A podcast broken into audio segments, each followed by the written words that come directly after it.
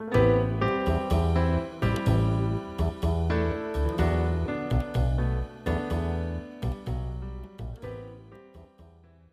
さん、こんにちは。日本語便利貼り第20回始めたいと思います。ホストは日本で人材メディアを運営するジョブメンタのマリと台湾人日本語教師のリタです。マリさん、今日のテーマは何ですか？今日のテーマはコンプライアンスです。コンプライアンスとは企業が法令や社会的規範を守ることを意味します。コンプラと略されることもあり、例えばコンプライアンス違反のことを略してコンプラ違反と言ったりします。では実際に会社の中でこの言葉が使われるシーンを想定してロールプレイをしてみましょう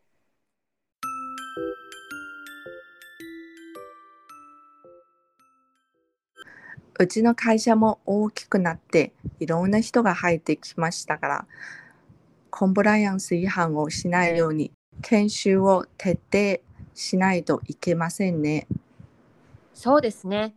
最近はコンプラ違反をすると企業生命に関わりますから気をつけないと。ちなみに、多いコンプラ違反は会社の備品を私物化とすることらしいです。そうなんですか。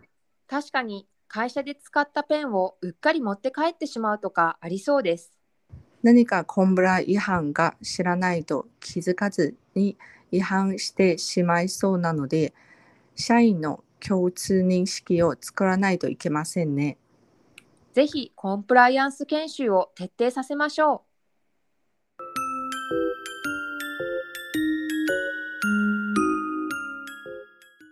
皆さんいかがでしたか？大企業になればなるほどコンプライアンスの管理は厳しくなる傾向にあります。